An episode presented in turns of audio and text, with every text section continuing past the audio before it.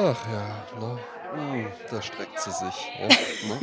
Kennst du kennst du Leute, die dann da sagen, ähm, die so äh, das noch so drin haben, sagen: „Das macht man nicht vor anderen Menschen, das macht man nicht in der Öffentlichkeit, sich strecken.“ Ja, seit Corona ist alles anders, oder? Seit Corona ist einfach easy going, ja. Das gehört ja aber auch dazu, das lernen wir dann auch. Da gibt's ja auch solche Kurse von wegen, äh, wie man sich, äh, bewegt, wenn man den ganzen Tag auf'm Stuhl sitzt, ne? Ja, und vor allen Dingen, ähm, mein lieber Freund Jens Wienand, äh, vom Impro-Theater Mannheim, äh, wie man am Namen Impro-Theater Mannheim schon hört, ein Mann, der sehr im Improvisationstheater versiert ist. Und zwar in Mannheim? In Mannheim, ja. Monum. Äh, der gibt ja auch so, ähm Monum Ahoy. so Kurse bei Firmen, ne, wo man dann halt eben so: „Hey, einfach mal 'n bisschen rauskommen, Teambuilding“ und so was. Und was der da auch häufig als Übung macht, und das hat er mir mal gesagt, ist, ähm, so ganz am Anfang, dass der sagt: „So, hebt jetzt einfach mal die Hände, äh, über euren Kopf drüber.“ Das hast du in der allerersten Folge In der erzählt. allerersten Folge, Ja, äh, ja, ja. äh, Flashback, dass es total viele Leute gibt, die, äh, dann da die die das halt nie machen. Außer wenn sie das Gepäck aus'm, äh, ICE holen. Genau, ja. Mhm. Mhm. Wenn nicht grade Bahnstreik ist. Wenn nicht grade Bahnstreik ist, so wie jetzt, ja. Ja, und ich Können spoilere euch schon mal ich spoilere euch schon mal Ja, bitte. für nächste Woche. Nächste Woche werde ich von meinen Erfahrungen mit Flixbus erzählen. Oh, oh, oh, Ne? ja, ja, Ja, ganz also genau, ganz genau. ja, also da bin ich da bin ich gespannt. Wir haben Ich ja, bin auch ähm sehr gespannt. wir haben ja etwa eine, äh, äh, etwas etwas, ähm, unterschiedliche Größenaufteilung, aber ich habe irgendwann nach einer, ähm das war damals nicht Flixbus, sondern irgendwas anderes, äh, mit dem ich nach Paris gefahren bin. Und da habe ich dann hinterher gesagt: „Das mache ich nie mehr.“ Habe ich dir davon schon mal erzählt? Ne, aber verstehe ich, du bist was bist du 1,293 so was? Ja, Ja, 1,97, ja, ich ne? Ich ich ha 1,97 bist ich du? weiß es, weil ich weil ich gestern mal wieder gefragt wurde. Ich war gestern in unserem Düsseldorfer Büro und da war dann auch eine Schülerpraktikantin und dann wurde ich gefragt, ob ich der nicht mal 'n bisschen was über meinen, äh, Job erzählen könnte, wo ich dachte: Hast du gesagt: „Na“ „Ich bin 1,97“, „na, jetzt so jetzt mal so jetzt mal hier irgendwie so vor vor so 'ner Sechzehnjährigen so 'n Monolog halten oder so, da musst du mich doch nicht zweimal fragen“, ja? Ähm Ich erkläre dir mal die Welt, Kind. so fand's aber auch sehr interessant und dann, äh, äh, waren wir noch, ähm, äh, mit 'n paar anderen und und Hab hast du noch irgendwelche Fragen an mich? Äh, Ja, wie groß sind Sie es eigentlich? war ja, Jasmin, es war tatsächlich so. Also, ähm, wir waren wir waren dann nämlich noch Mittagessen und ich stand dann irgendwann noch mal auf, um, äh, ne, so in am Karlsplatz, wunderschönen wenn ihr mal in Düsseldorf seid, Karlsplatz zum Mittagessen, herrlich. Ist so 'n Und wo dahin? Marktplatz. Hast hast du obwohl, das darf man vielleicht nicht sagen, nicht, dass du gestalkt wirst. Äh, wir waren bei Don Carne, das kann ich sehr empfehlen. Und da kann Ah ich, äh, ja. sehr das, äh, äh, Philly Cheese Flap empfehlen. Das ist 'n Steak-Sandwich. Das schmeckt ganz, ganz hervorragend, ja. Sehr, sehr gute Fleischqualität. Da kannst du dir dann auch so Wagyu Beef, äh, A5 und so was kaufen, ja. Ähm, mit japanischem Zertifikat kriegst du dann so 'n Steak, was aussieht, als ob's komplett aus Fett besteht. Hast du das schon mal gegessen? Ne. Ne, Ich also ja ich d vegan. Ich ach so, ich durfte ich durfte das schon mal probieren. Schmeckt halt tatsächlich köstlich, aber kostet halt auch 'n Arm und 'n Bein. Und dann kriegst du aber auch so zu deinem Steak kriegst du dann auch so 'n Zertifikat von Sie haben ein Hirisho echtes, äh und echtes. Wagyu-Steak Ja, ja, ja, genau, ja. Und, ähm, da kannst du halt zu so verschiedenen Ständen dann gehen und dann gingen wir danach dann auch noch zu einer, äh, Pastry, ja, und haben dann da noch, äh, einen kleinen süßen, äh, Nachtisch und einen Espresso getrunken. Und ich holte dann den Espresso und als ich zurückkam, ähm, äh, saß sie und meine Werkstudentin auch tatsächlich da und meinten so: „Wir haben's jetzt grade diskutiert. Ich weiß es ehrlich gesagt auch nicht mehr genau. Wie groß bist du noch mal?“ Ja? Ah Und ja. dann habe ich auch gesagt das ist ja lieb, ne? Ähm, Mhm. und ich finde das aber halt so erstaunlich, weil 1,97 m ist jetzt nicht klein, das ist mir schon bewusst, ja, aber das ist ja jetzt auch nicht absurd groß. Ja, es ist Also schon wir es ist schon 'n bisschen es hat schon was, äh Ja, Jasmin. Ja, ne, aber Ne, weil, hatten äh, jetzt mal ganz ehrlich, ne? Es ist ja auf 'ne Art geframed, dass große Männer dass es gut ist, 'n großer Mann zu sein. Aber Ja. letztendlich wirst du ja reduziert auf deine Körpergröße, egal wie groß die Ja. ist. Und das finde ich wieder ungehörig. Ja. Weil ob du jetzt 1,50 bist oder 2,3 m, äh, äh, du bist halt der André und fertig. Natürlich macht die Größe was mit einem, ne? Also, ich meine, wenn ich mein Leben lang auf Konzerte gegangen wäre und hätte immer über alle drüber geschaut, das macht Herrlich, ja auch was mit dem Selbstbewusstsein, kann ich mir vorstellen. Während wenn du als kleiner Hm, Mann du schlecht. musst halt gucken, dass du auch für Frauen interessant bist, weil die Eben. meisten Frauen ja sagen mal, ich hätte gerne große Schultern zum Anlehnen. Und dann denke ich mir so, ja, aber ein Mann mit 1,50, 1,60, der muss sich halt ins Zeug legen, der muss sich halt was anderes einfallen Äh, lassen. muss notfalls muss man auch mal ein paar Länder irgendwie einnehmen oder so, um auf sich aufmerksam zu machen, Ja, ne? oder einfach, äh, weiß ich was, witzig sein oder gute Musik machen, sich auf die Ja. Bühne stellen, was auch immer. Oh, Und das finde ich ja das. Schöne Das bei mache ich dir. ja dann auch noch.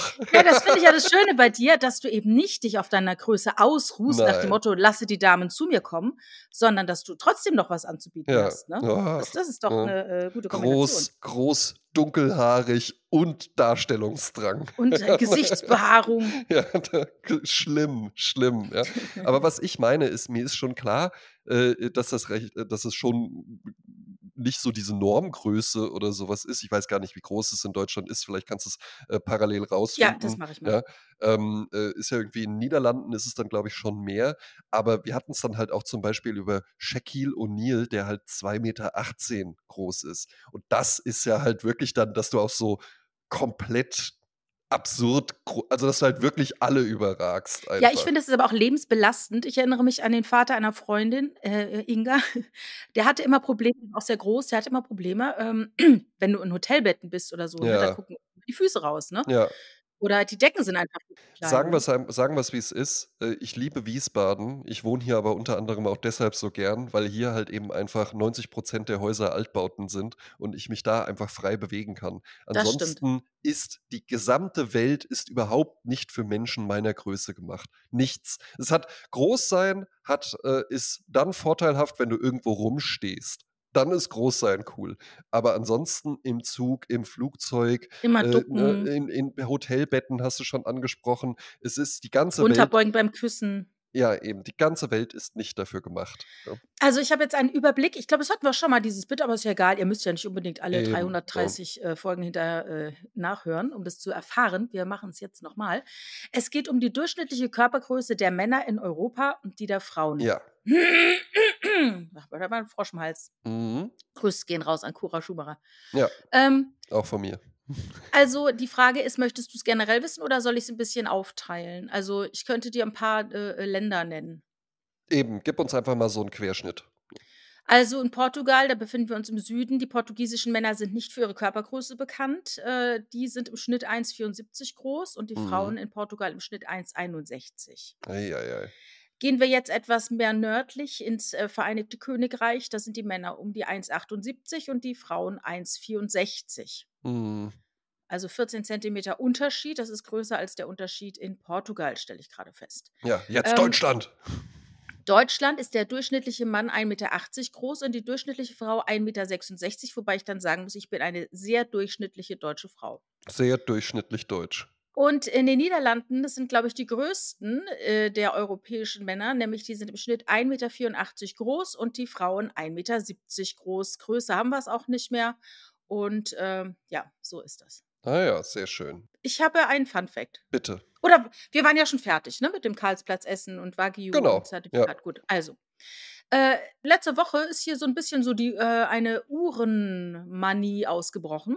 Eine Uhren? Ja, so nach dem Motto, äh, der eine kauft sich 'ne Uhr, der andere kauft sich 'n Armband zu der abgelegten Uhr, äh, entdeckt Oh. Uhren, informiert Aha. sich, warum müssen Aha. Uhren immer sich drehen und so. Und dann kam eine Frage auf, äh, die ich nicht beantworten konnte, nämlich die Frage wurde gestellt oder beziehungsweise es war schon äh, der Fragesteller wusste bereits die Antwort. Er fragte: „Warum tragen manche Menschen die Uhr nach innen?“ Ja. Oder warum trägt man überhaupt die Uhr nach innen? Äh, ich erinnere mich, meine Mutter trug 'ne Zeit lang die Uhr nach innen. Ich glaube, das war irgendwann mal in den 70ern so 'n bisschen en vogue. Ja, eben. Aber es gibt auch einen Grund, warum man das machen können oder sollte. Also, man muss 1. immer die Uhr an dem nicht dominanten Arm tragen, ne, weil sonst stört's ja ständig, wenn du die Uhr hast, Mhm. ne? Also, wenn du jetzt Linkshänder bist, trägst du halt rechts und wenn du Rechtshänder bist, trägst du halt links.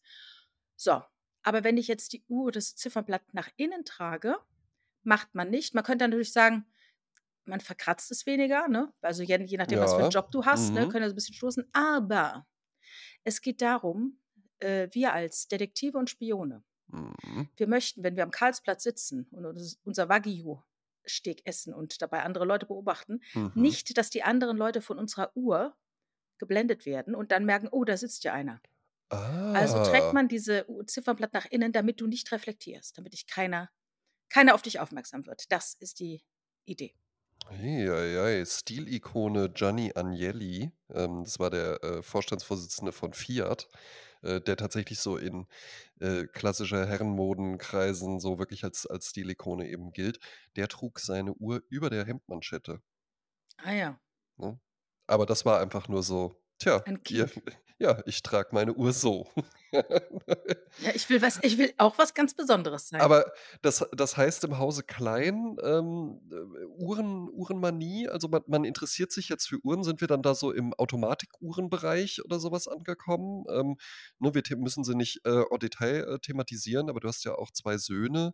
Ähm, äh, besteht da jetzt 'n gewisses Interesse, ein Investment zu wagen oder oder interessiert man sich einfach generell, ne? Es wurde ein zweistelliges Investment gewagt jetzt und, äh zweistelliges? ja, ja. Ja gut. Es ist ja unglaublich, was man für zweistellige Investments schon kriegt, ne? Also, das ist Ja. natürlich jetzt nicht fürs Leben, aber, äh, doch durchaus, äh, optische Highlights. Ja. Ähm, ich kenne es aber auch so, dass es solche, ähm, wie sagt man, Kistchen gibt, wo man Uhren reinmacht, wo die sich dann ständig drehen. Genau, das machst du halt bei Automatikuhren, Das wurde ja. jetzt auf einmal auch klar. Jetzt weiß ich, warum die sich immer da drehen und so, ne? Ist aber halt eben auch, äh, ne also für alle für alle, die's jetzt nicht wissen, äh, bei 'ner Automatikuhr ist ja dann keine Batterie drin, wie bei 'ner Quarzuhr. Und, äh, 'ne Automatikuhr zieht sich quasi durch die Handgelenkbewegung. Dadurch, dass dann da innen drin das Uhrwerk in Bewegung ist, zieht die sich quasi durch die Handgelenkbewegung, ähm, immer wieder selbst auf. Wenn man die dann ablegt für längere Zeit, dann, ähm, bewegt die sich ja nicht und dann würde irgendwann der Mechanismus erlahmen und darum, äh, legt man die in einen sogenannten Uhrenwender. Meine, so Genau. heißt das, ja. Und da dreht die sich dann halt eben so 'n bisschen drin herum. Gibt's aber auch in der Uhrengemeinde heftigen Streit da drüber, ob das so gut ist, wenn die ständig in Bewegung sind Mhm, oder ob das mhm. nicht besser ist, denen auch mal 'ne Ruhepause zu gönnen. Ja, kann man ja Also, machen. ist eine Wissenschaft. Passiert ja automatisch, wenn man den Mehrfachstecker mal ausschaltet und Ja, dann aber auch ups, das. ja, das ist ja auch so. Hoppla, hoppla, ja. Aber ich finde es durchaus interessant. Ich hatte mich da, äh, nie so reinbegeben. Ich hatte ja seitdem also, mir hat meine Mutter, ähm, zur Bankkaufmann-Ausbildung eine Titanuhr von der Firma Regent geschenkt, die jetzt, glaube ich, gar nicht so überragend teuer oder so was war, aber die hat halt so 'n schlichtes, ähm, äh, Metallarmband und, äh, 'n schlichtes weißes Ziffernblatt. Und das ist tatsächlich die Uhr, die ich, seitdem ich 16 Jahre alt bin, quasi jeden Tag trage. Ach ja. Und, äh, trage ich auch hatte ich gestern just auch wieder an. Heute trage ich dann die 2. Uhr, die ich erworben Eine habe. 2. Uhr. Ja, und das ist eine, äh, Vintage Seiko Tank, ja, also ein Nachbau, äh, quasi der, ähm, Cartier Tank, die ich mir dann auch irgendwann kaufen möchte. Ähm, und die habe ich bestellt bei eBay, die ist aus den 70er Jahren. Und ich dachte, als ich die bestellt habe, dann erst: „Wie, die kommt jetzt erst in 'nem Monat? Was dauert 'n das so lange?“ Und dann war die halt eben generalüberholt, aber aus Indien. Und deshalb Ah. braucht die dann halt eben einen Monat, bis sie dann bei mir angekommen ist. Und was ich jetzt bald kaufen möchte also, die war auch, äh, sehr, sehr preiswert, könnt ihr immer mal bei eBay gucken. Ähm, die ist sehr schön, ist so 'ne goldene Uhr mit so 'nem cremefarbenen Ziffernblatt und so 'nem braunen Krokolederoptik Optik auch wirklich nur, ja, Mhm. äh, äh, Armband. Also, sehr hübsch, trage ich sehr, sehr gerne. Ähm, welche ich mir jetzt auch noch kaufen will, und da sind wir auch im zweistelligen Bereich, ist die Timex Weekender. Könnt ihr für Mhm. 60 € bei Amazon bestellen. Gibt's mit ganz vielen verschiedenen Stoffarmbändern. Äh, wunderschöne Uhr, weil ich jetzt habe ich auch Interesse da dran und ich habe eben das kam so auf, weil, ähm, das hat mich dieser ganze Bereich ich wusste wohl Rolex, Patek Philippe und so was, das hatte man alles mal gehört. Aber, ähm, ich hatte da so keinen Zugang zu und dann habe ich einen alten Freund vor 2, 3 Jahren wiedergefunden, weil der wieder nach Wiesbaden gezogen ist. Und der war da so richtig drin und so was, das nutze ich tatsächlich immer. Wenn ich einfach merke, da ist jemand, der kennt sich in 'nem Bereich leidenschaftlich gut aus und ich betone wirklich leidenschaftlich gut aus, weil der ist ja Mhm. kein Uhrenhändler, sondern der interessiert sich einfach dafür. Und dann freue ich mich immer, wenn ich dann in so 'ne Welt eintauchen kann, ne? Und du Mhm. kannst ja irre Beträge ausgeben, ne? Natürlich, Uhren sind ja ein riesiges Investment. Das Und ist ja quasi ja, für viele der Leute wie Gold oder eben, ja, Aktien. es ist wie Gold. Es ist besser als Gold, ja, Mhm, weil der, äh, Als wie äh Gold. Als wie Gold, weil er hatte halt tatsächlich, äh, mal die Situation, der hat sich dann mal hier bei 'nem Wiesbadener Juwelier für 'ne bestimmte Rolex auf die Warteliste setzen lassen. Kannst du gar nicht so kaufen einfach. Kannst nicht in 'n Laden reingehen und sagen: „Hallo, ich hätte gern, äh, Folgendes“, ja? Wie mit den Manchmal Taschen, ne? Mhm. genau, wie mit den Taschen. Also, es gibt so 'ne so 'ne künstliche Verknappung, die aber halt eben auch so aus dem Herstellungsprozess 'n bisschen herrührt. Und dann bekam der nach mehreren Jahren 'nen Anruf: „Ja, Sie können die äh, können die Uhr jetzt abholen. Äh, sie wäre jetzt da.“ Und dann war's bei ihm da aber dann in der Zeit und dann finanziell, na ja, ging dann doch nicht. Scheidung hat lief schon? da ne, dann hat er das halt eben einfach dann hat er das, äh, so in in in in seinem Uhrenliebhaberkreis angeboten und dann hat da halt jemand äh, hat dann gesagt: „Okay, ich gebe dir das und das dafür.“ Und dann ging der dahin, hat einen bestimmten Betrag bezahlt, ging raus und hat sie für mehr verkauft. Ja, ja. Also, du gehst anders als beim Auto, wo du ja vom Hof fährst und die Hälfte des Werts, äh, verfällt, ist es bei Uhren halt eben so, du gehst aus'm Laden raus und dann ist die sofort doppelt so viel wert. Ja, ja, Wahnsinn. Ja, Ja. ähnlich ist es ja auch mit Designermöbeln, die zumindest ihrem Wert nicht zwingend verfallen, ne? Mhm. Oder Kunst. Ich habe jetzt, äh, gestern in unserem Düsseldorfer Büro das ist auch eine sehr, sehr schöne neue Aufgabe, die in meinem, äh, Tätigkeitsfeld dazugekommen ist. Und zwar kuratiere ich da jetzt auch die wechselnde Kunstausstellung zusammen mit Mhm. einer Galeristin, ähm, äh, von der wir dann eben, äh, immer so im 6 bis 9 Monatszyklus eben, äh, die Ausstellung wechseln lassen.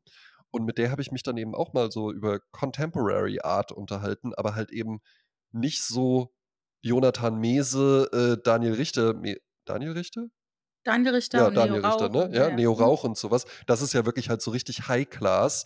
Davon weiß man irgendwie und dann gibt's halt eben so die darbenden Künstler, wo so: „Ach, willst du nicht mal 'n Bild kaufen?“ Aber dieser ganze Mittelbau, wo du halt eben wirklich einfach so sagen kannst: „Okay, das ist auch viel Geld, das ist mir schon klar. Äh, ich kaufe jetzt mal für 10.000 € so 'n, ähm, äh, Zahnstochergemälde von Maxim Wakultschik und dann kann ich das halt eben einfach nach 2 Jahren für 20.000 € verkaufen“, ja, Mhm. ne? Das ist Ja. schon auch ein auch ein interessanter Bereich, ja? Was man halt so macht, ne, Jasmin? Ja, ja. Ja? Frag nicht, du. Eben.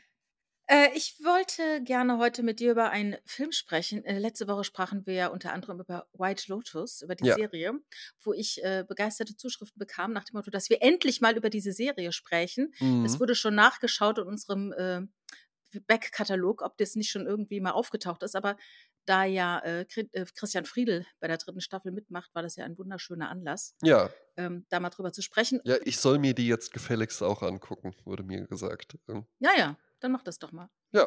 Äh, dann, äh, möchte ich gerne über Saltburn sprechen und ich habe einen Grund, warum ich darüber sprechen möchte. Ich bin ganz gespannt.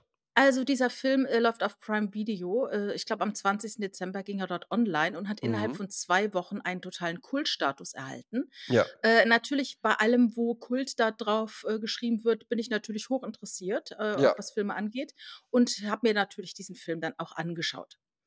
Ähm, ich wusste nichts darüber, außer dass es, äh, äh, TikTok-Trends gibt, dass die Musik dort ganz schön gehypt wird und ein Song, den du im April letzten Jahres auf unsere Sprezzatura Goldstandard-Liste gesetzt hast, dass der wieder jetzt, äh, zu neuen Höhen gekommen ist, weil er dort eine wesentliche Rolle spielt. Wir sprechen von, äh, Sophie Ellis-Bextor. Murder on the Dance Floor. Tja, Leute, ja, ne? Wo habt ihr's zuerst gehört, ja, ne? Exakt, Wo die exakt. TikTok-Trends von morgen entstehen, ja. Genau. Also, ich habe mir diesen Film angeschaut, ohne was zu wissen, außer dass es wohl explizite oder Grusel-Ekel-Szenen gibt, aber Ja. ich hatte jetzt nicht den Eindruck, dass ich da auf 'n Splatter-Film treffe. Insofern habe ich mir den gerne angeschaut. So, ich habe ja schon sehr viele Filme in meinem Leben gesehen. Ich habe auch schon viele Filme aus den 70er Jahren gesehen, die in England spielen, die auf Schlössern spielen. Und wir setzen hier an. Ich glaube, der Film geht 2,5 Stunden. Ich muss sagen, er kam mir nicht so lang vor. Ne. Ich fand ihn sehr kurzweilig. Äh, der große erste Teil handelt von einem jungen Mann, der in eine äh, nach Oxford kommt, eine tolle High-Class-Universität im Jahr 2006. Ich glaube, das haben sie deshalb gemacht, damit sie nicht die ganzen iPhones einbauen müssen und so weiter, weil das Drehbuch ist ja jetzt erst geschrieben worden. Mhm. Ähm, und das geht halt darum, dass der eigentlich 'n Underdog ist, also keine Kohle hat.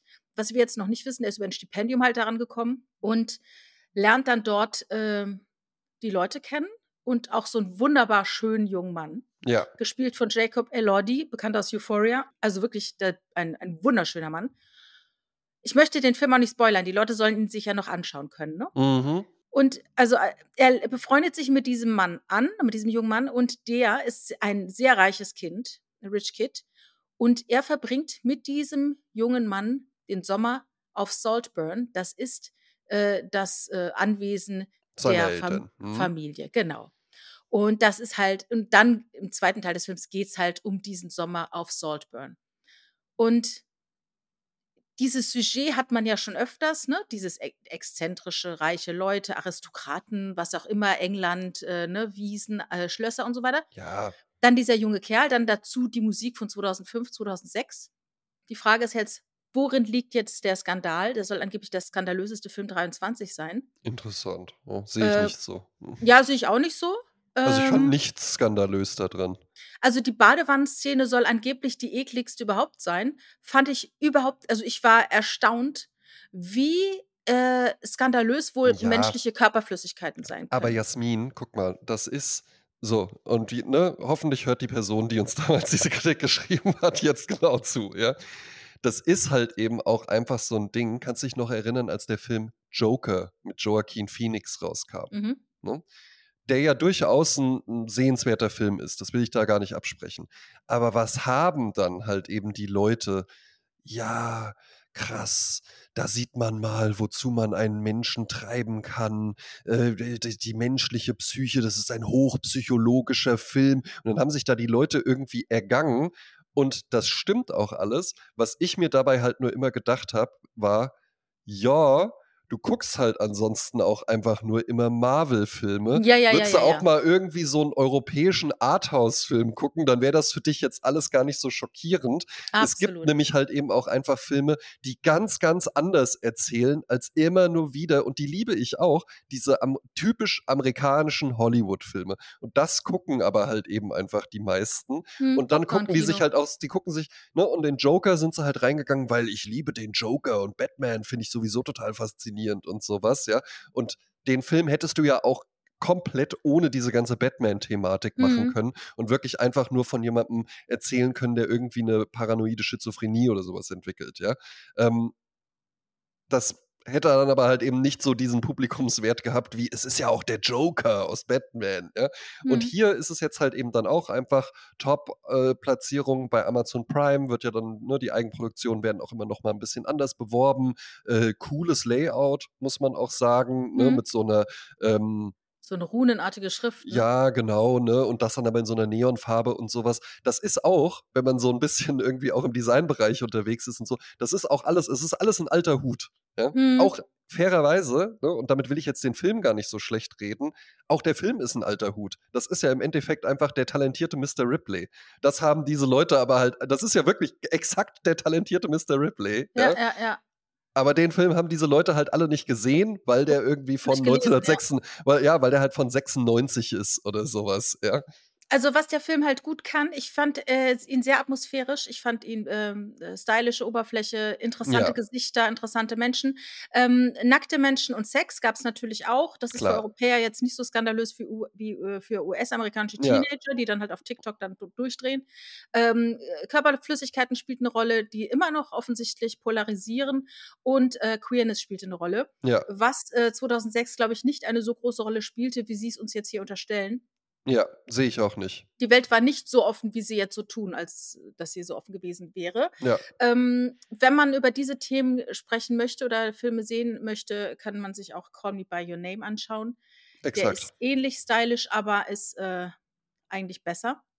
Äh, viel Äh, besser. 'N viel äh, besserer Film. ja, Ja. aber was mir auch also, für wen es mich gefreut hat, war für diesen Barry Q Keoghan oder wie man ihn Ja. ausspricht, diesen Iren, der ja auch bei „The Banshees of Inisherin“ Mhm, mitspielt. genau. Und Jacob Elordi von „Euphoria“, der ist jetzt übrigens, ähm, der äh, er spielt Elvis in Coppolas, äh, „Priscilla“ Ja. Verfilmung, weil der grad im Kino ist, ne? Mhm, wollte ich auch gerne sehen, ja. Sofia Coppola auch irgendwie eine tragische Figur. Wieso? „Lost in Translation“, ein wahnsinnig guter, zeitloser Film und dann danach irgendwie auch nie so alles nie so richtig doll. Ja, ja, und und, äh, ähm, was denn „Virgin Suicides“ und so, ne? Ich glaube, das war das Mhm. 1. Ja. Ist sie nicht noch zusammen mit dem Typen mit dem Sänger von, äh, der Band, wo die, äh, Karasek die Karasek, ne? Mhm. Die ist ja die Cousine von dem Sänger einer Band, der wiederum verheiratet ist mit Sofia Coppola. Ja. Kann aber sein, dass sie ja schon wieder getrennt sind. Na ja, egal. gut, man weiß es immer nicht, ja. Dann habe ich noch was Interessantes re rausgefunden über Sophie Ellis Bextor. Über die wollte ich ja schon mal sprechen. Ja. Und da hat mir auch 'ne Hörerin mal geschrieben, dass sie die kennengelernt hat im Rahmen ihres Jobs und dass es eine Toll. wahnsinnig nette Frau Das glaube ich sofort. Ich glaube, an der ist alles super. Ja, die hat alles richtig gemacht im Leben. Absolut. Also, ihre Mutter war eine, ähm, Moderatorin einer BBC-Kinderserie, die kannte man also schon. Ihr Vater war ein preisgekrönter Regisseur. Und als Kind ist sie zum ersten Mal im Fernsehen aufgetreten. Und sie ist seit Juli 2005 mit Richard Jones äh, verheiratet. Das ist der Band, äh, der Bassist der Band The Feeling. Und Mhm. sie hat fünf Söhne. Fünf Ja. Söhne. Äh, der, äh, der jüngste ist jetzt vier und der älteste ist jetzt neun. Also da ist gut was los zu Hause. Und Jo. dann fand ich das wiederum interessant. Sie wurde als gay famous bezeichnet. Gay Äh, famous? gay famous bedeutet, du bist äh, ein Prominenter, der in, äh, der in den Gemeinschaften ähm, von Menschen bekannt und beliebt ist, die schwul, also LGBTQI plus, Mm, ne, ja. Gesellschaft. Da bist du halt äh, gerne gesehen, nach dem Motto ein Ally. Und dann habe ich mal geguckt, wen haben wir denn da noch so, ne? Mhm. Who would be gay famous? Und nicht selber gay, ne? Ich glaube, das ist auch das Wichtige dran, weil Ach ich so. meine, Elton John ist Ja, ja. natürlich, äh, na klar, aber ihm er jetzt ist auch ja als selber erstes schwul und eingefallen. genau. Lady Gaga, ja. dann Meryl Streep, Mhm. Lana Del Rey bestimmt auch. äh, ja, weiß ich nicht, sie steht jetzt nicht in meiner Liste, Daniel Radcliffe, Mhm. Angelina Jolie, Ach was. Emma Watson, Mhm. Ariana Grande, Mhm. Beyoncé, Chris Hemsworth, der Thor aus Marvel. Da Ah. steht dann dann, ist ein Befürworter der Gleichberechtigung. Da dachte ich so, na, da haben wir es ja weit gebracht. Ja, ne? eben. Also gleiche Rechte für Mann und Frau. Juhu, äh, wie mutig. Das finde ich auch gut. famous. also sehr seltsam. Also so viel zu äh, Saltburn. Wir haben jetzt drüber gesprochen. Wie gesagt, ich möchte ihn nicht spoilern. Nee, ich würde ihn, ich würde ihn, ich würde auch eine, ähm, eine Schauempfehlung aussprechen. Ich muss sagen, ähm, ich fand ihn unterhaltsam zu schauen. Ja, Also während, während des Sehens äh, genau, fand ich ihn unterhaltsam. ja. Kurz danach setzte bei mir dann relativ schnell ein, dass ich dachte, ja, irgendwie hätte man den auch locker um eine Stunde kürzen können oder so, ja. Und dann so im Nachhinein habe ich dann aber auch gemerkt, nee, es ist so, wie du es sagst auch. Ja, Er trug sich durch die Atmo. eben, Und es sind genau. viele kleine äh, Bits, an die ich noch so denke. So, also der hat, der hat viel Atmosphäre, die, Ja. äh, die einem so äh, begleiten kann noch Ja. äh, lange danach. Können wir äh, von meiner Seite aus, ich denke, du sprichst dich auch dafür aus, durchaus auf die Sprezzatura Letterbox Watchlist setzen. Ne? Genau. Ähm, ich würde dann aber auch äh, darauf bestehen, ähm, Call Me By Your Name und der talentierte Mr. Ripley ebenfalls Okay. draufzusetzen. Äh, ich hatte es ja letzte Woche schon angekündigt, ich wollte gerne mit dir, ich habe ja den äh, ähm, äh, This Band is Tokotronic, ja, wie ich jetzt gelernt habe, ja, ähm, gehört. Und ähm, kam darüber dann auch, weil der Podcast in diesem Podcast eben empfohlen wurde, auf einen Podcast über das Leben des Street äh, Artists Banksy. Sagt dir der Name was? Fangen wir so an. Äh, Banksy, sagt mir was. Ich habe auch sowas von ihm in Venedig mir angeschaut und ich habe äh, die äh, Doku gesehen, Exit Through the Gift Shop. Ja, da kommen wir auch noch zu. Also der Podcast ähm, ist in der ARD Audiothek zu hören. Ähm, da muss man dann auf die Website gehen. Das geht, findet man irgendwie nicht bei Spotify, was ich so ein bisschen unglücklich finde und auch ein bisschen ja, wenig irgendwie zeitgeistig. Aber ähm, man geht auf die Website und dann kann man sich's anhören, kann man auch äh, das Telefon dann einfach äh, in den Sperrmodus setzen und dann läuft es trotzdem weiter. Also insofern funktioniert das ganz gut. Das ist eine neunteilige Serie und behandelt eben wirklich den Werdegang des Künstlers Banksy. Und der ist ja durchaus ganz interessant. Wann hast du das erste Mal davon mitbekommen? Das muss gewesen sein, als die Doku rauskam. Mhm. Da gucke ich dann gerade mal nach, wann die rauskam. Ähm, 2010. Ja? 2010, ja. So, bei mir ging das schon etwas früher los, ähm, was glaube ich dem Umstand geschuldet ist, dass ich ja auch aus dem Graffiti komme, ja. Mhm. Und natürlich auch, also ich hatte dann irgendwann mal eine Zeit, wo ich nicht so dieses 90er Jahr, ja, so aus, aus den 90er Jahren stammende Graffiti ähm, gemacht habe, sondern dann auch ein bisschen rumexperimentiert habe mit Stickern, mit Plakaten und eben auch mit Schablonen-Graffiti. Und darüber ist Banksy ja ganz bekannt geworden. Ne? Ja. Ähm, für alle, die jetzt wirklich gar nicht wissen, äh, von wem ich da rede, es ist ein Künstler, dessen Identität unbekannt ist. Es gibt ganz, ganz viele Vermutungen, da komme ich auch gleich noch zu, ähm, wer diese Person sein könnte. Es gilt als relativ gesichert, dass er aus England kommt und dass er aus Bristol stammt. 'Ne Stadt, die, äh, sehr, sehr stark vom Graffiti auch geprägt ist und, äh, 'n Künstler, der eben auf der ganzen Welt dann irgendwann mit teilweise spektakulären, ähm, Aktionen aufgefallen ist und eben diesen Schablonen-Graffiti-Stil hatte. Das heißt, man malt nicht freihand mit 'ner Sprühdose, sondern man schneidet, äh, bei sich zu Hause oder im Atelier schneidet man sich Schablonen, dann können das auch verschiedene Layer sein und dadurch kann man dann halt eben die Schablonen an die Wand oder wo auch immer dran halten, drüber sprühen und kann dann da wirklich teilweise auch sehr, sehr komplexe, ähm, Bilder irgendwie aufmalen. Und was ich total interessant fand, war eben diesen in dieser neunteiligen Serie, wie dieser Werdegang beleuchtet wurde. Es ist 'n sehr, sehr positiv gestimmter, äh, Podcast, der, ähm, hat dann auch noch mal immer so äh, Kapitel, wo's dann halt eben so da drum geht, wie dann irgendwie so die Feindschaft zu anderen Graffiti-Sprayern und so was war, weil das ja halt eben einfach so der interessante Gang der Dinge ist, ne? Du fängst an mit irgendwas, was neu ist, ja? Das gab's so in der Form vorher auch schon, aber halt eben nicht so spektakulär und irgendwie auch mit so viel Message. Es war nämlich von Anfang an auch wirklich 'n, ähm 'n Street Artist, der sehr, sehr politisch sich auch geäußert hat, ähm, und sehr smart, auch mit sehr lustigen Sachen und so was gearbeitet hat. Und wie dann eben so der Gang ist, dann wird der immer bekannter und dann irgendwann fängt's an und da ist die Graffiti-Szene, äh, ganz, ganz groß drin.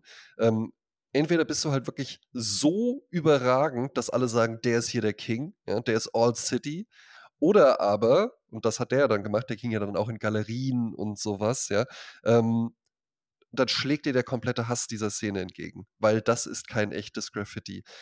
Und das fand ich eben so interessant und wie sich's dann noch mal gewandelt hat, eben mit diesem Film, der ja auch für 'nen Oscar nominiert war.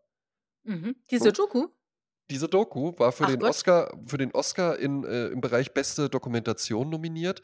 Ähm, und, äh, Banksy, man weiß es ja halt eben auch nicht, ist das eine Person? Ist das 'n komplettes Kollektiv? Ähm, oder war's irgendwann mal eine Poli äh, äh, Person oder war's immer schon 'n Kollektiv? Weil dass es mittlerweile mehrere sind, ist klar. Also, das ist auch 'n Künstler, der mittlerweile so arbeitet, äh, in vielen Bereichen, dass er halt die Idee hat und dann setzen das Leute für sie für ihn um. Ähm, in dem Podcast kommen auch immer wieder Leute zu Wort, die sagen: „Ja, ich weiß, wer das ist, aber ich werde es euch auf gar keinen Fall erzählen.“ Unter anderem auch 'ne deutsche Journalistin, die ihn wirklich mal ganz, ganz früh bei 'ner als er so seine erste Ausstellung in Berlin hatte und die ihn dann wirklich das war so 'ne Lokalreporterin und die durfte ihn dann halt eben wirklich interviewen, gesagt: „Ja, ich weiß, wie der aussieht. Ich bin auch mit dem einfach in der U-Bahn rumgefahren, aber ich werde es euch auch nicht erzählen.“ Ähm und der dann wirklich teilweise mit mit großen spektakulären Aktionen aufgefallen ist. Ich würde sagen, das, was dann wirklich, wirklich weltweit für Bekanntheit gesorgt hat, war eben diese Auktion. Sagt dir Mhm. das was? Wo eben Ja, eins der eins ja. der bekanntesten Bilder „Girl with Balloon“, das ist so 'nen so 'n Mädchen mit so 'nem roten Luftballon, ähm, und das war in 'nem goldenen Rahmen drin und das wurde dann für ich glaube, für 700.000, äh, Pfund oder so was versteigert. Und als der Hammer fiel, setzte sich 'n Mechanismus in Gang und dann wurde dieses Bild zur Hälfte geschreddert. Und Und das ist war jetzt noch viel mehr wert, ist jetzt noch viel mehr wert. Und das ist ja total interessant. Ich war aber auch grade noch bei der Oscar-Nominierung, nämlich auch interessant. Da wurde dann nämlich auch gesagt weil du musst ja dann halt eben vor allen Dingen, weil du für Dokumentation nominiert bist, du musst dann auch als Person anwesend sein und dann hatte, äh, der Künstler Banksy angeboten, er würde kommen, aber er würde so 'ne Affenmaske tragen, ne? Ah. Und das ging dann aber nicht, weil man das aus Sicherheitsgründen nicht äh, äh, nicht könnte irgendwie, ja jeder äh, könnte. Und es hat aber der hat den ja Film ja nicht alleine produziert, sondern noch 'n anderer Typ, äh, war mit dabei. Der war dann auch da und der meinte: „Ja, ja, der war auch wirklich da, aber es weiß halt jetzt keiner, wo Ah. der genau saß“ und so was. Ja, ja, ja. Und was ich da dran eigentlich also, äh, ich bleibe noch kurz bei Banksy. Was ich interessant finde, ist tatsächlich, wie aus so 'ner wilden, schnellen, ähm, aufregenden neuen Kunstrichtung in relativ kurzer Zeit weil wir reden da wirklich so von Anfang der 2000er, da fing der wohl, äh, mit seinen Aktionen an, in relativ kurzer Zeit so 'ne doofe Nummer irgendwie wird. Weil ich finde es jetzt lange schon nicht mehr spannend. Ja, also, ich meine, du findest ihn natürlich auf allen möglichen T-Shirts, ne, diese Genau. Kunst. Und ich finde, die Kunst ist auch mittlerweile recht gefällig geworden. Exakt. Äh, was äh, ich habe grad noch mal 'n Artikel in der Jüdischen Allgemeinen gelesen, äh, äh, die da die deutsche Kulturszene, wie wir in den letzten Wochen und Monaten ja mitbekommen haben, doch sehr pro-palästinensisch ist, ähm, passt ihm natürlich Banksy auch wunderbar, der Ja. nämlich, äh, eine sehr starke Israel-Obsession hat. Dennoch habe ich auch hier, ähm, äh, äh, dieses ganz berühmte Banksy-Buch habe ich auch hier, ähm, und da sind tolle Arbeiten drin. Ich fand auch damals das habe ich wirklich dann auch live im Internet miterlebt, als der irgendwie, äh einen Monat in New York City war und da halt jeden Tag eine andere Aktion veröffentlicht hat. Und das war dann halt mal irgendwie ist irgendwo wirklich ein äh, einfach so ein Stencil-Graffiti, so nennt man diese Schablonen-Graffiti, aufgetaucht. Und mal ist er irgendwie mit einem Viehtransporter voller äh, quiekender Kuscheltiere in Tierform äh, durch Manhattan gefahren, um da irgendwie auf den äh, die schlimmen Bedingungen für Tiere und sowas aufmerksam zu machen. Spektakuläre Aktionen teilweise dabei. Spektakulär auch, das gehörte auch zum Kunstwerk damit dazu, wie sich die Leute verhalten haben weil der hat dann natürlich halt auch in der Bronx gemalt, in Gegenden, wo dann halt eben so die Upper East und Upper West Side äh, normalerweise nicht zu Gast ist. Und dann haben die das mitbekommen übers Internet, da ist jetzt ein Banksy. Und dann haben halt relativ schnell die Anwohner das dann verhüllt und irgendwie Eintritt dafür genommen, dass man sich das dann angucken darf und so, ja.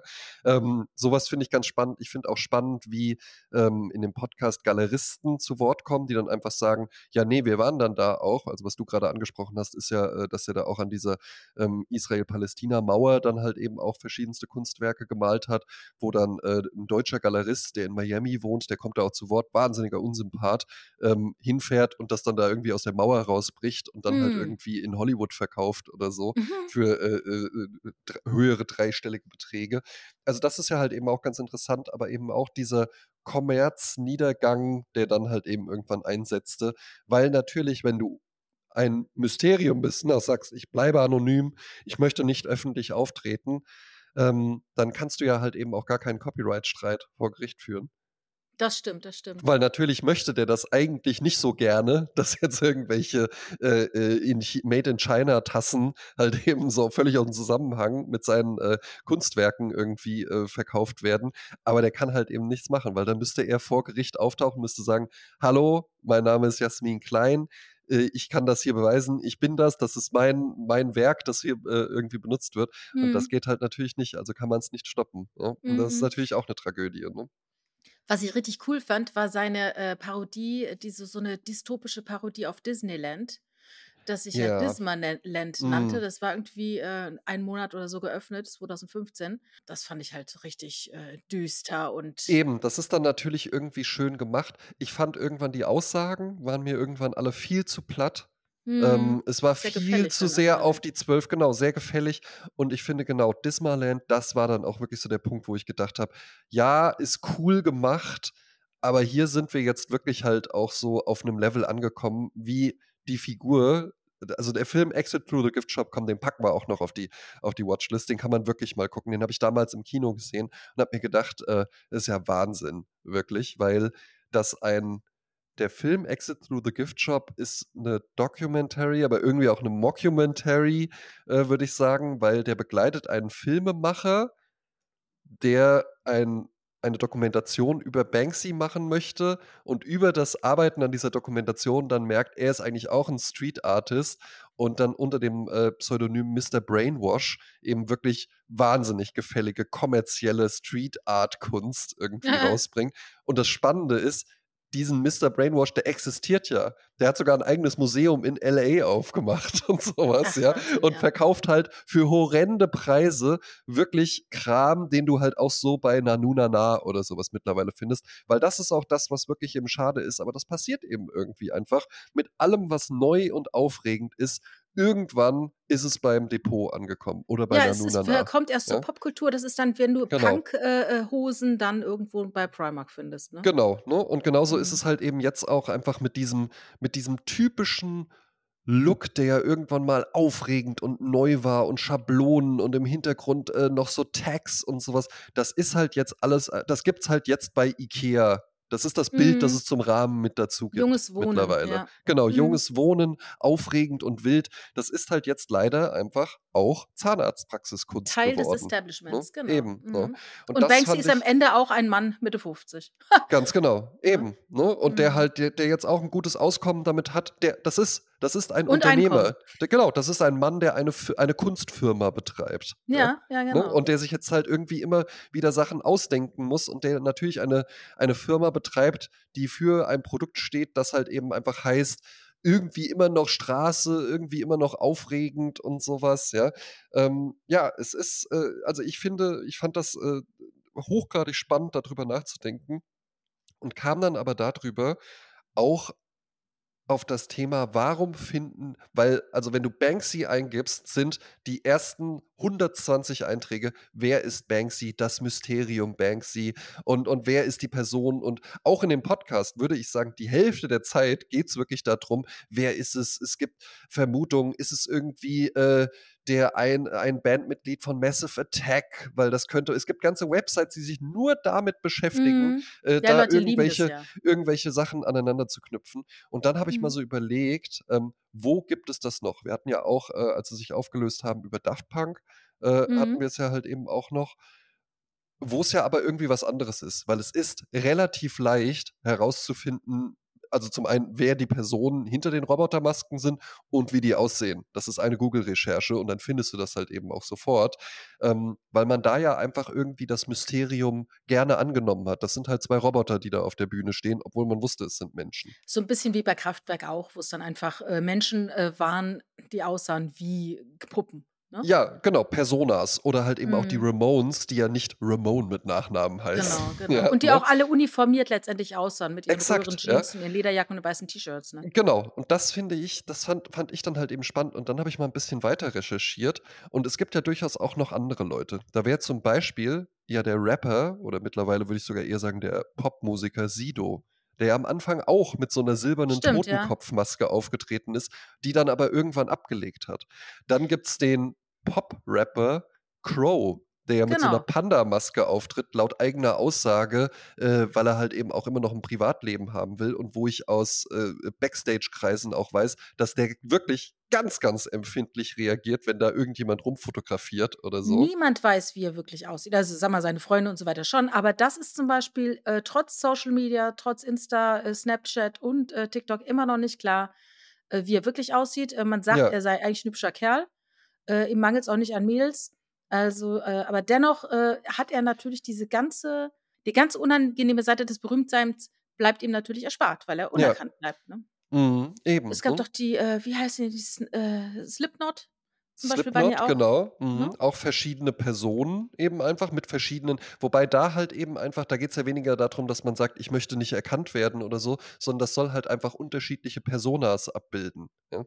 Ja, bei KISS war's ja auch so, lange Exakt. Zeit, ne? Man wusste Mhm. nicht, wie die wirklich aussehen. Dann, äh, The Residents. Das war auch 'ne ganz äh, so 'ne Mhm. experimentelle Musikgruppe. Ja, Ähm Musik hatten wir jetzt schon hatten wir jetzt schon recht viel.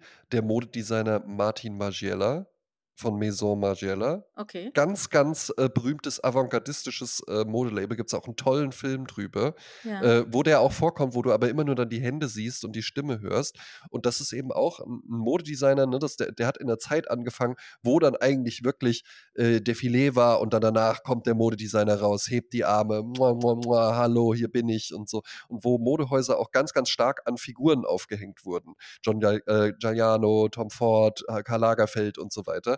Und wo Genau. Martin Margiela eben einfach gesagt hat: „Ne, ich möchte das gar nicht.“ Und wo auch alle gedacht haben: „Ja, ja, das macht er jetzt.“ Aber wo bis heute keiner also, keiner außer halt eben und das ist ja auch spannend, ähm, das sind ja alles keine Leute, die jetzt irgendwie, äh, Autoren sind und die dann halt eben bei sich zu Hause, äh, irgendwie im im Kämmerlein schreiben und, äh, es dann irgendwie nur 2, 3 Personen gibt, mit denen die Kontakt haben, sondern Martin Margiela, der hat ja riesige Modenschauen gemacht. Das heißt, es gibt bestimmt 3.000 Leute, die wissen, wer wie der aussieht, Mhm, aber mhm. alle sagen halt eben auch so: „Ne, ich respektiere das.“ Was ich auch interessant finde, äh, gab ja auch den Schriftsteller in Deutschland, Patrick Süskind, Ja. der ja auch ganz lange nicht aufgetaucht ist mit seinem, äh, Buch Der Parfum äh, mit seinem Buch Das Parfum halt durch Mhm. äh, total berühmt wurde, das ja dann auch verfilmt wurde.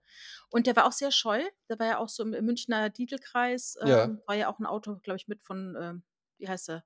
Nicht Geli Royal. Wie heißt es? Kir Kir Royal. Royal. Glaube ich, der hat auch mitgemacht, ne? Gelee Dann, ähm äh, dann habe ich noch mal, weil du ja angekündigt hattest, über diese Vermarktungsstrategie des Geheimnisses und so was zu sprechen, noch mal nachgeschaut. Also, das hatte ich ja schon mehrfach erwähnt. Man nennt ja die Stars deshalb Stars, weil sie am Firmament sind. Sie leuchten Mhm. und glitzern und du kannst sie nicht richtig greifen. Und das war ja früher der das das, äh die Definition eines Stars. Und jetzt ist es eben so, dass, ähm, durch Instagram die, äh, Presse wie sage mal, die die die Manager, die ja sonst zwischengeschaltet sind, die sind weg. Normalerweise hat ein Manager genau überlegt: „Was kommt von meinem Star an die Presse? Was kommt an die Öffentlichkeit?“ Ne, das wurde ja total, ähm, kontrolliert. Ja. Jetzt ist es so, es gibt Instagram Man sagt halt: „Ich mache selber 'n Pressestatement, ich mache selber ich gehe selber, äh, in Dialog mit meinen Fans.“ Mhm. Ungefiltert, ne, wo viele Ja. Manager dann die Hände überm Kopf zusammenschlagen. Exakt, ja. Und so Krisen-PR-Manager dann vor allen Dingen halt eben sagen: „Ja, genau darum gibt's Leute, die so was Mhm. professionell machen, damit Genau. genau das „Lösch die passiert.“ Story von get letzter Nacht. Lösch die Story von letzter Nacht. Wir haben einen Riesen, ne? Der Anwalt von sowieso hat sich gemeldet. Lösch die Story von letzter Nacht.“ So, und dann, äh, gibt's mittlerweile, äh, für, äh, Prominente auch Pre Pretzels. Das ist, glaube ich, Mhm. eine, äh, softe softere Variante von OnlyFans. Und Mhm. OnlyFans, ah, bedeutet ja, da dürfen OnlyFans mitmachen. Ist letztendlich so was wie Patreon mit vielen Fotos, ne? Ja. Und da ist jetzt auch grade etwas eskaliert, was ich hochinteressant finde, und zwar Finch, früher bekannt als Finch Asozial und Katja Krasavice Mhm. haben einen Deal miteinander oder ein eine Battle gemacht auf Insta, äh, von wegen: „Ich habe mehr Streaming-Abrufe als du, ich habe mehr Fans als du, nein ich, nein du, nein ich. So, äh, mein Einsatz“ ich weiß jetzt nicht genau, was das war, nach dem Motto: „Bis dann und dann haben wir so und so viele Aufrufe, wer mehr hat“ und so. Dann sagte Katja zu Finch: „Pass auf, wenn ich gewinne, dann musst du einen Monat OnlyFans machen, aber richtig mit allem Zip und Zap“, ne? Mhm. Dann hat er gesagt: „Okay, und wenn ich gewinne, dann habe ich mit dir 'n One-Night-Stand.“ Ja. Ja, und das findet jetzt am Sonntag 18:00 statt. Da haben die 2 'n Date, weil sie hat verloren. Der One-Night-Stand findet statt? Ja, Hm. ja. Ach ja, in Und aber nicht mehr aber halt nicht so aber nicht gefilmt? Wir wissen es nicht. Okay, weil Sie das hat ja OnlyFans. Sie hat ja OnlyFans. Also, Ja, das ist so das 'ne Sache nach dem Motto, das ist jetzt die komplette Umdrehung des Ganzen. Der Star wird kommt nicht nur vom zum Firmament, äh, runter auf die Erde, sondern, ähm okay, es ist jetzt kein Fan, mit dem sie ins Bett geht, es ist aber ei ein anderer berühmter Mensch, aber auch ein Fan von ihr, ne? Mhm. Also, das ist natürlich dann da ist ja jegliches Geheimnis, äh, Ja, verschwunden äh, dann, ne? eben. Das wäre ja jetzt nicht möglich gewesen mit es wäre nicht möglich gewesen, mit Marlene Dietrich über irgendwas zu wetten oder so Genau, was, ja. Marlene Dietrich, die war die sah ja noch mit 70 noch top aus, ne? Ist Ja, dann in ja. Paris noch aufgetreten, lange Beine, tolles Licht. Wie gesagt, ihr Geheimnis war ja auch immer, dass sie immer 'n Lichtmensch bei sich hatte, der sie gut ausgeleuchtet hat. Mhm. Ähm, die hat ja dann irgendwann beschlossen: „Kinders, ich gehe nicht mehr aus'm Haus, weil ich mag mich selber nicht mehr anschauen und dann möchtet ihr mich auch nicht mehr anschauen.“ Genauso Greta Garbo hat sich irgendwann zurückgezogen aus'm Filmgeschäft und ward nie wieder gesehen. Ja. Ja, und, äh, ja, das finde ich halt auch interessant, Mich hat man auch ewig Stars schon nicht halt mehr gesehen. Ich bin hier immer nur zu hören. Ja, ich war schon Genau. seit Jahren nicht mehr draußen. Genau, wir halten das Geheimnis auch, äh, oben.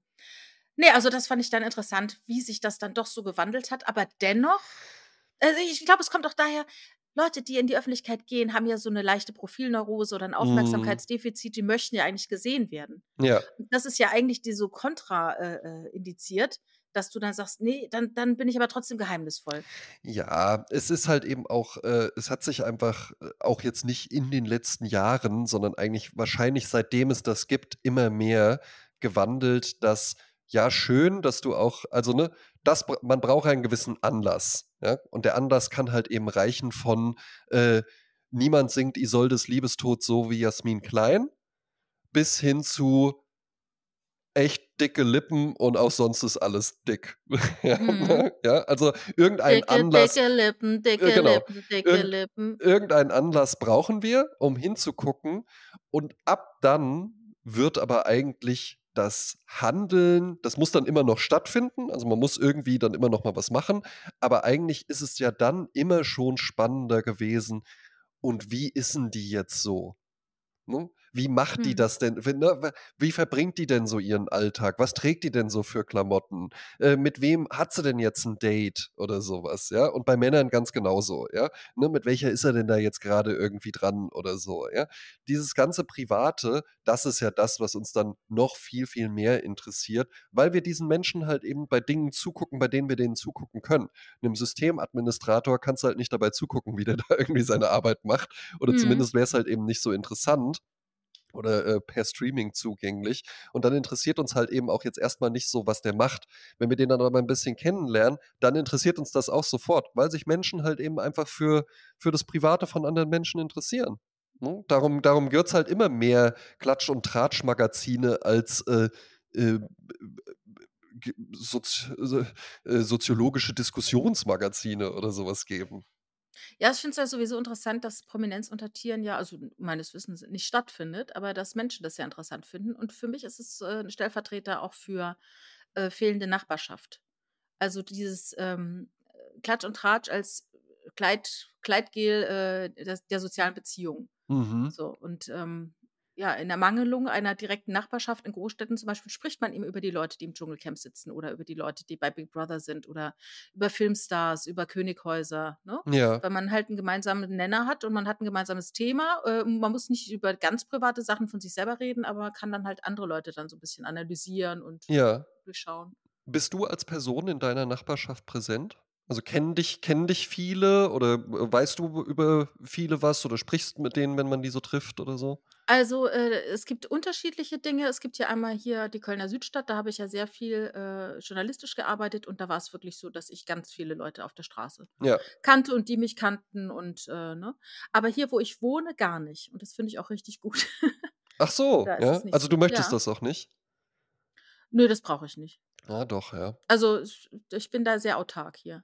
Also, es ist aber auch auf der Wohnsituation hier geschuldet tatsächlich. Ich bin da so 'n bisschen Ja, gut, bisschen ich ich genau, ich kenne ich kenne ja die Wohnsituation. Äh, das ist das ist dann 'n bisschen schwieriger. Bei mir ich, äh, habe das zeitlebens wirklich so gehandhabt, weil ich das ganz, ganz, ganz, ganz früh von meinen Eltern schon mitbekommen habe, dass das einfach wichtig ist, dass du auch 'n lokales Netzwerk hast. Was nicht heißen muss, dass jeder irgendwie ständig bei dir zum Kaffeetrinken vorbeikommt. Das habe ich bei 'ner, äh, Nachbarin auch mal mitbekommen, die sich dann halt eben da ist dann 'ne Arbeitskollegin von ihr ist dann auch da in das Haus eingezogen und dann ging's halt los auch so mit: „Ja, sollen wir noch nach der Arbeit irgendwie magst du grad noch 'n Kaffee?“ Und aus einem Kaffee wurde dann irgendwie: „Heute wieder Kaffee“ und irgendwann hatte sie eigentlich auch gar nicht so Lust und so was, ja?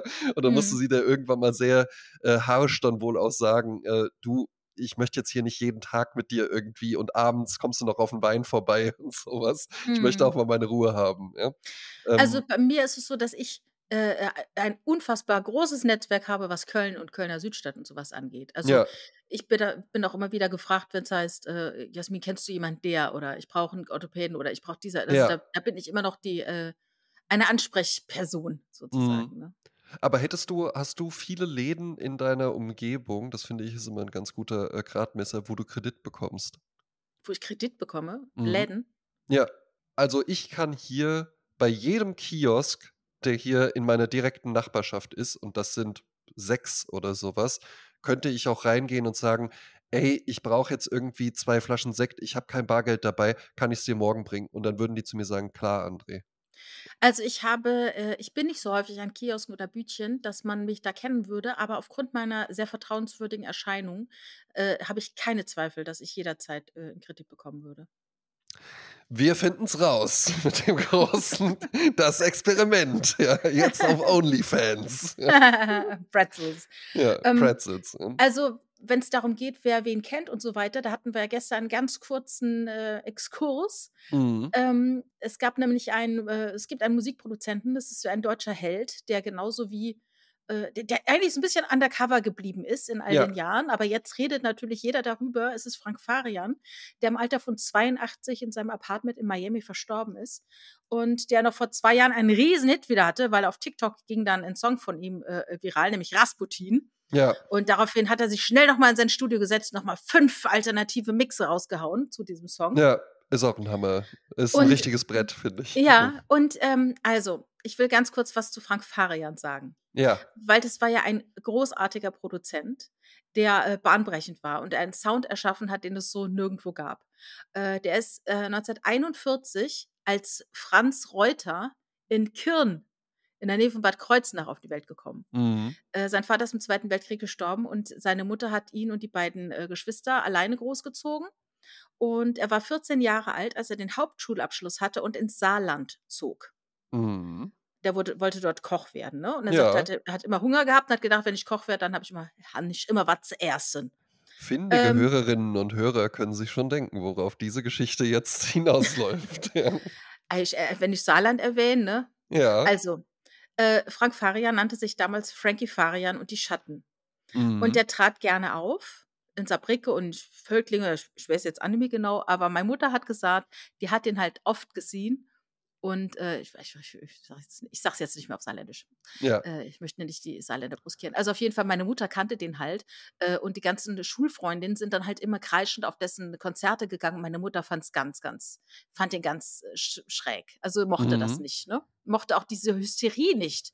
Nach dem Motto: „So schön ist der gar nicht. Warum fahren die alle auf den ab?“ Aber das war halt das der Zauber der Bühne, ne? Ja. Und, äh, er hat aber wohl selber auch gemerkt, dass er besser, ähm, nicht so nach vorne geht, sondern eher im Hintergrund bleibt. Er sagt von sich selber auch, er war kein guter Komponist, aber war ein guter Bastler. Mhm. Und darum hat er auch wahnsinnig viele Musiken, die es schon gab, anders vertont. Zum Beispiel Sunny. Ja. Und das ist auch der Song von Boney M., den ich unbedingt auf die Sprezzatura äh, äh, äh, Dance-Liste bringen möchte.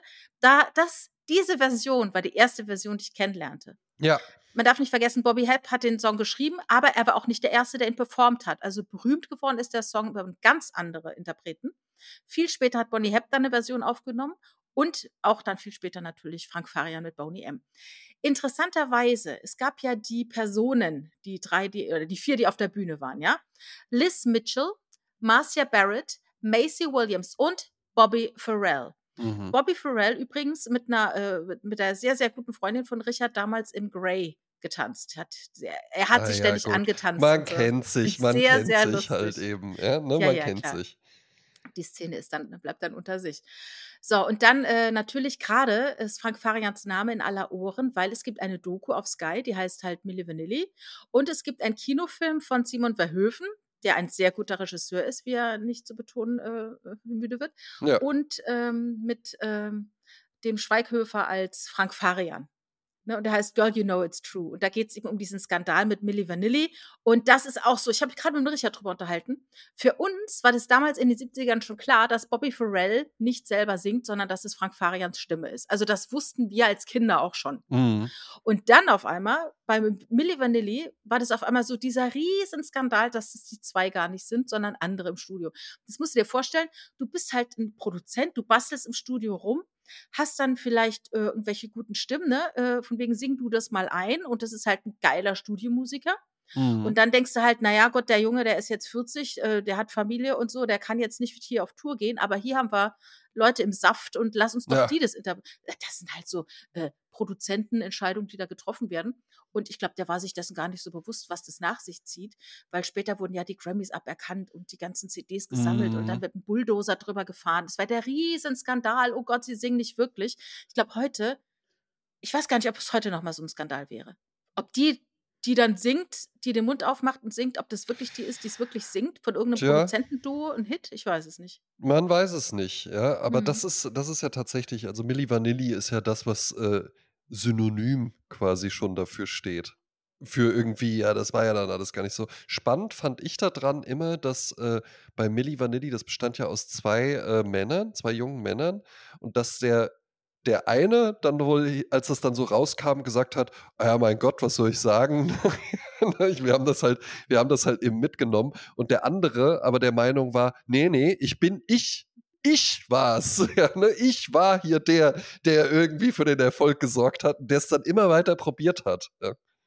Ja, und der eine, der, äh, der gesagt hat: „Ah ja, gut, jetzt ist ihm halt aufgefallen, der ist jetzt heute verheiratet in Amsterdam, hat 3 Kinder oder so ist also, äh, happy.“ Und der andere, äh, ist dann irgendwie, glaube ich, an Drogen, äh, gestorben. Es war 'n Münchner, ein Münchner Kindl. Mhm. Ähm, und, äh, ja, der den hat's ähm, der hat's nicht überlebt. Ja, ne? Der hatte eine schn der war auf der Überholspur sozusagen. Ja, oder wollte dann halt eben einfach wollte es dann noch mal probieren und und man könnte doch und so was. Wir hatten's doch auch mal über die No Angels und da über, äh, meinen Schwarm, Vanessa, ja, die es halt eben Mhm. die auch dann irgendwann einfach erkannt hat: „Ey, das war jetzt irgendwie mal 'ne interessante Erfahrung, äh, auch einiges an Geld mitgemacht, aber weißt du was, das ist alles nicht so meine Welt.“ Und die mittlerweile was in USA Psychologieprofessorin oder so was ist. Äh, Los Angeles, ja. An ja, das ist ja in USA. Ist doch herrlich, Ach ja, so, finde ich ja. finde ich ganz, ganz toll, ja. Ja, ich habe noch, äh, 2 Sachen. Ja. Äh, einmal ein Goldlied von Evinha, das ist eine brasilianische Sängerin, die 51 geboren wurde in Rio de Janeiro. Ähm, die hatte vorher mit ihren Geschwistern zusammen 'ne Band Tr Trio Esperanza, das Trio der Hoffnung. Klingt gut. Und ihr Song heißt, äh, Que Bandeira und da geht's, glaube ich, darum, welche Flagge trägst du nach dem Motto: „Es gibt so viele Musik hier in Brasilien und wer welcher gehörst du an, welche Musik?“ Und, ähm, so, bevor wir, äh, aus dem Podcast rausgehen, sagst du noch die deine Songs und dann habe ich noch was Kleines. Ähm, okay, dann packe ich auf die Dance-Playlist wir bleiben im Japanuary, ja, ähm, ist die vorletzte Ausgabe des inoffiziellen Seiten Japanuaries. Ähm, Ja. ich höre einfach grade recht viel japanische Musik. Yuri, äh, Kokubu, äh, mit „Just a Joke“, einfach 'ne schöne poppige Tanznummer. Und auf die Goldstandard-Playlist, da packe ich einen Song, der durchaus auch zum Tanzen ist. Da wird aber auch sehr, sehr viel geredet, ja. Und das ist ein Song, den mir meine gute, äh, Freundin Jasmin Klein zugespielt hat. Mhm. Äh, und zwar, nachdem wir uns über die Hamburger Schule unterhalten haben, ne? Äh, und es sind die goldenen Zitronen mit Sie kann's ihm beibringen. Und dieser Song erreichte mich ähm, nach unserer Podcastaufnahme, die ja letzten Mittwoch stattfand, wo ich dann danach äh, mit meinem Münchner äh, Kompagnon Max äh, beim sehr, sehr guten Italiener essen war. Ähm, und mir dann auf dem Heimweg dachte, ach komm, ich laufe das Stück jetzt halt eben einfach. Und dann habe ich mir den angemacht und wenn die Jasmin schon den Hinweis gibt, ganz laut hören, ja, dann, dann weiß ich auch Bescheid. Und das habe ich dann auch gemacht. Und da habe ich dann, bin ich dann auch richtig so ins Moven gekommen. Ja, ne? Ah, auch so ja. mit weh wehendem Mantel und so. Also wäre ich, wär ich auch gerne an mir vorbeigefahren. Ja. Ja, also witze, witzige Nummer, wo ich auch so dachte, ja, das war dann, das war dann vielleicht auch so die Zeit, klar, irgendwie so die, die sexuelle Befreiung, das hatte ja alles schon früher eingesetzt, aber wo wir dann vielleicht halt auch, äh, kannst du auch gerne was zu sagen, so die ersten Frauen hatten, die dann halt eben auch wirklich so gesagt haben, so ich lebe jetzt in Hamburg und äh, ich nehme jetzt halt eben einfach mal, was ich will und notfalls schmeiße ich den Typen halt eben auch hier raus, wenn ich keinen Bock mehr habe und so. Ähm, das wird in dem Song natürlich sehr, sehr plakativ dargestellt, aber Ja. ähm, ich habe mich dann da so reinversetzt und habe mir gedacht, ja, wahrscheinlich war das dann auch irgendwie so, dass das so zum ersten Mal auch so breit sichtbar wurde. Dass wir, dass wir es da jetzt mit, einer, mit einem anderen Typ Frau auch zu tun haben, die ein ganz anderes Selbstverständnis wirklich leben. Da muss ich direkt wieder an, den, äh, an das Buch denken von Sven de Merian, Der Tod des Märchenprinzen. Da geht es um eine Frau in der autonomen Szene, äh, auch so Anti-AKW-Bewegung, die ähm, dort emanzipiert und feministisch dann doch immer wieder auf Männer stößt, auch in der Szene, die dann doch sehr reaktionär denken und äh, sehr äh, konservativ sind und auch sexuell nicht sehr experimentierfreudig sind und auch wenig an die Frau denken. Und äh, ich glaube, das ist halt dann vielleicht die Ära, wo die Frauen dann irgendwann angefangen haben zu sagen, so, dann fass doch mal hier hin und nee, da so nicht und da jetzt aber mal ein bisschen mehr, so, ne?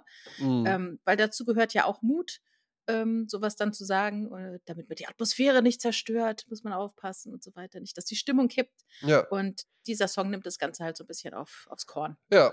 Und eine coole, coole Nummer, auf jeden Fall. Ja, eine co- Ja. coole Frauenstimme auch. Und kann ich mir vor allen Dingen gut vorstellen, hast du ihn mal live gesehen oder so auch? Den Song nicht, nee. Ja, Die Goldene Zitrone, ja. ja, weil ich glaube, das ist auch eine coole Live-Nummer. Ja, ja, denke ich auch, denke ich auch. Ähm, dann möchte ich noch äh, Karin äh, aus Österreich ganz lieb grüßen, Ja, auch von mir. Hörerin. Ähm, die, ja, äh, ich habe kürzlich ein Posting von ihr gelesen und äh, Karin, ich weiß, wie du dich fühlst und daher alles Liebe äh, von hier. Dann habe ich noch eine Audio bekommen und ich möchte einfach mit dieser Audio aus dem Podcast gehen. Und André, du hast sie jetzt auch nicht gehört. Vielleicht, können, vielleicht hast du ja auch Lust danach noch was dazu zu sagen. Ich, ich lasse sie jetzt einfach mal laufen, ja? Geht zwei Minuten. Ja, bitte. Also wir waren an dem Wochenende für fünf Tage in London, Katrin und ich, und äh, sind viel zu Fuß gelaufen. An dem Tag wollten wir von unserem Hotel, was in Mayfair war, wollten wir zu Harrods laufen. Und unterwegs kommen wir am Mandarin Oriental vorbei und äh, ich dachte, du, wollen wir irgendwas trinken? Ja. Dann sind wir also hochgegangen. Ähm, da ist links eine kleine Bar, dort wird nur Champagner angeboten. Die große Bar ist hinten, aber wir hatten jetzt auch keine Lust, durchs ganze Hotel zu laufen. Also haben wir uns an die Champagnerbar gesetzt und haben uns nett mit dem französischen Barkeeper unterhalten. Und da setzt sich eine Frau, ich schä- ich schätzte sie auf Ende 70, sehr groß, sehr schlank, gut aussehend. Du hast auch gesehen, wie sagt man so schön, sie hat was machen lassen. Das konnte man also sehr deutlich sehen. Ja, mit ihrem Begleiter dazu, auch so Ende 70. Sie war mega cool angezogen, also für ihr Alter echt, also echt irre, einfach nur richtig cool und stylisch. Und die guckte die ganze Zeit so uns rüber, so nach dem Motto, haben die mich jetzt erkannt oder haben die mich nicht erkannt? Ich habe sie gar nicht so richtig beobachtet. Wir haben dann was getrunken, sind dann auch, ich weiß nicht, ob sie vor uns gegangen sind oder nachher. Auf jeden Fall, irgendwann sind wir gegangen. Und abends äh, haben wir irgendwie noch kurz Fernsehen geguckt. Da sagt Katrin so, da, guck. Neben der hast du heute gesessen, hast Champagner getrunken. Ich sag's nicht dein Ernst. Doch, sagt sie, guck, das ist Amanda Lear. Und ich, mich tritt's wie ein Pferd. guck auf das, guck auf ein Foto von ihr bei Wikipedia, guck in den Fernseher, es waren Werbespots, ja, es war Amanda Lear. Lustige Geschichte.